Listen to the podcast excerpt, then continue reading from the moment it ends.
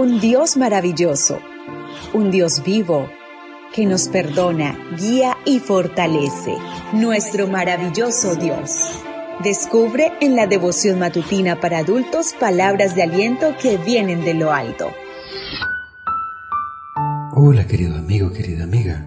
Qué bendición poder saludarte hoy, 18 de noviembre. Recuerda, soy tu amigo Roberto Navarro y traigo para ti el devocional para esta mañana que lleva por título El dio su bendición. La cita bíblica la encontramos en el libro de Números, capítulo 23, versículo 8. ¿Cómo he de maldecir a quien Dios no maldice?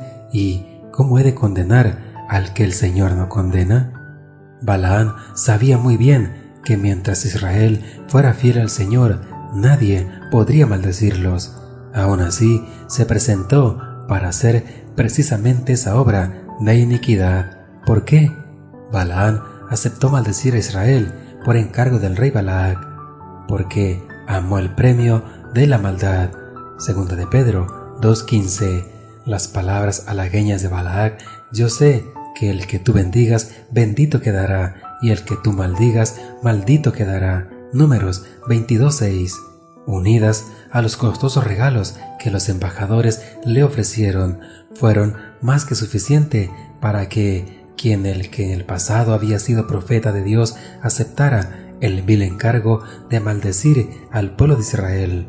Sin embargo, cuando se dispuso a cumplir su perversa obra, ¿qué palabras salieron de su boca? Las que señala nuestro texto de hoy. ¿Cómo he de maldecir a quien Dios no maldice y cómo he de condenar al que el Señor no condena? Números 23.8 en lugar de maldiciones, solo pudo pronunciar bendiciones. Lo intenta por segunda vez. ¿Qué dice entonces?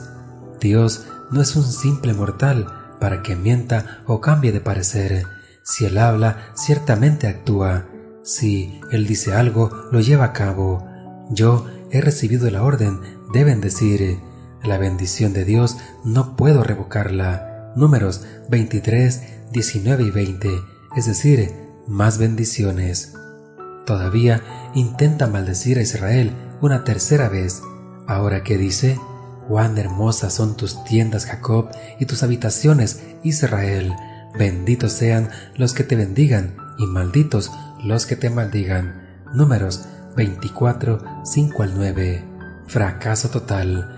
El rey Balak creyó que podía manipular a Dios de la misma manera que los sacerdotes paganos hacían con sus deidades, es decir, por medio de sobornos. ¿Por qué no pudo lograrlo? Obviamente, porque Dios no puede ser sobornado. Cuando Él dice algo, lo lleva a cabo.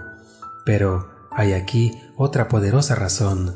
Cuando Balaán intentó maldecir al pueblo de Dios, no pudo, con todos sus encantamientos, hacerles daño alguno, pues el Señor no había notado iniquidad en Jacob, ni había visto perversidad en Israel. Patriarcas y Profetas, capítulo 41, página 433. En otras palabras, no pudo maldecirlos, porque en ese momento Israel permanecía fiel a Dios. Qué mensaje tan alentador al comienzo de este nuevo día. Cuando Dios te bendice, no hay en todo el universo poder alguno que pueda anular esa bendición. Pero es indispensable, mi amigo, mi amiga, que te mantengas en los caminos de Dios, puesto los ojos en Jesús. De ahí la importancia del siguiente consejo. Mientras oramos, no nos dejes caer en tentación, debemos evitar la tentación en todo lo posible. Patriarcas y Profetas, capítulo 41, página 435. Que tu oración esta mañana sea, Señor, afirma mis pasos en tus caminos para que mis pies no resbalen. Deseo para ti un día de abundantes bendiciones y espero que mañana nos volvamos a encontrar en este mismo lugar, en la matutina para adultos. Devoción matutina para adultos. Nuestro maravilloso Dios. Una presentación de Canaan Seventh Day Adventist Church and DR Ministries. Hasta la próxima.